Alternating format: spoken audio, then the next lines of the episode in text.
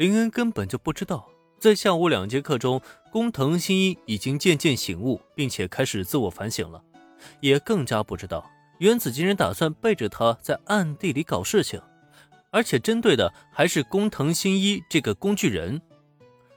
见一行三人都离开后，他先是致电给霞之丘诗雨，确定好接下来的见面地点，便直接动身前往约定的见面地，位于帝丹高中不远处的一家高档咖啡店。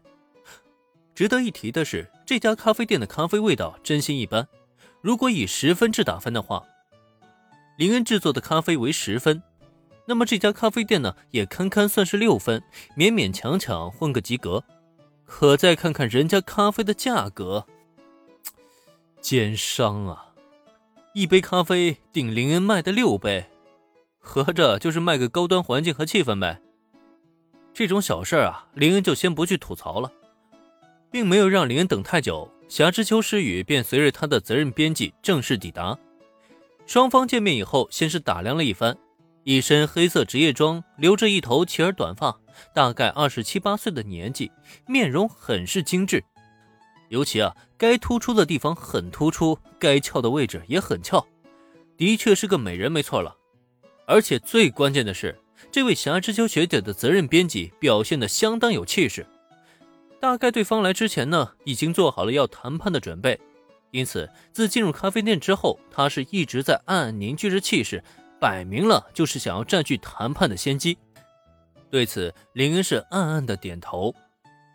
虽然还没见面就开始攒足了气势，可遗憾的是，霞之秋诗雨这位美女责任编辑在看到林恩第一眼之后，果然还是下意识的泄了气。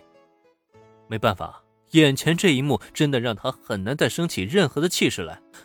毕竟在他原本的认知里，自己见面的偶像事务所社长，少说呢也应该是一个中年的大叔，而且极有可能还秃了头，满脸油腻，这些也都是完全在情理之中的。可结果倒好，真正见面之后，他却发现对方的形象压根就不像他想象中那样，非但不像中年大叔不说，反倒是一个英俊的美少年。这就让他一口气是全都泄了出去，这到底是怎么回事啊？您就是夏世子老师签约的偶像事务所社长？没错，我的名字叫林恩。初次见面，还请多多指教。对面美女编辑的泄气模样，让林恩心中暗暗好笑。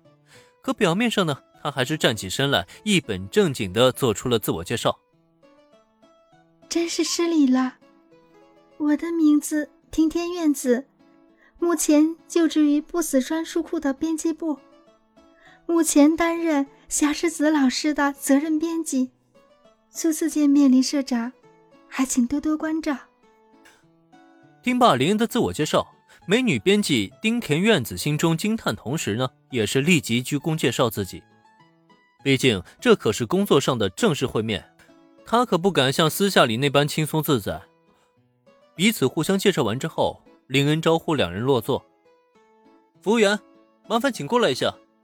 两位想喝点什么？今天我来请客。很抱歉，林社长，我的时间比较急，咱们能先来谈谈正事吗？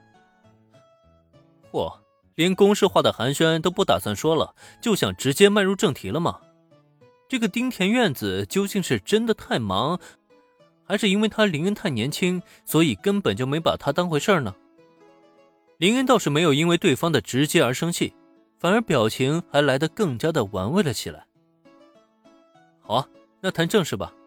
不知道丁田编辑此次邀请我前来，究竟是所谓何事啊？林恩倒是要看看这个霞之秋学姐的美女编辑究竟想要跟自己谈论些什么。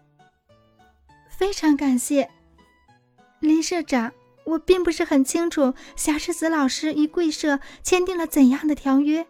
如果可以的话，我希望能够看一看合约的具体内容。林恩伸手做了一个请的手势，丁庭院子那边呢也没跟他客气，上来就想看他们签订下的合约，这不禁让林恩轻轻的挑了挑眉毛。很抱歉啊，关于丁田编辑这个要求呢，我恐怕没办法满足你啊。我方事务所旗下艺人签订的偶像合约属于我们自己的内部机密，这内部的保密文件就不好交给你们观瞧了吧？说实话，丁田院子这个要求啊，的确过分。无论是哪一家偶像事务所，都不可能把自家的合约拿出来给外人过目。这本来就是属于行业内的潜规则，对方不应该不知道才对。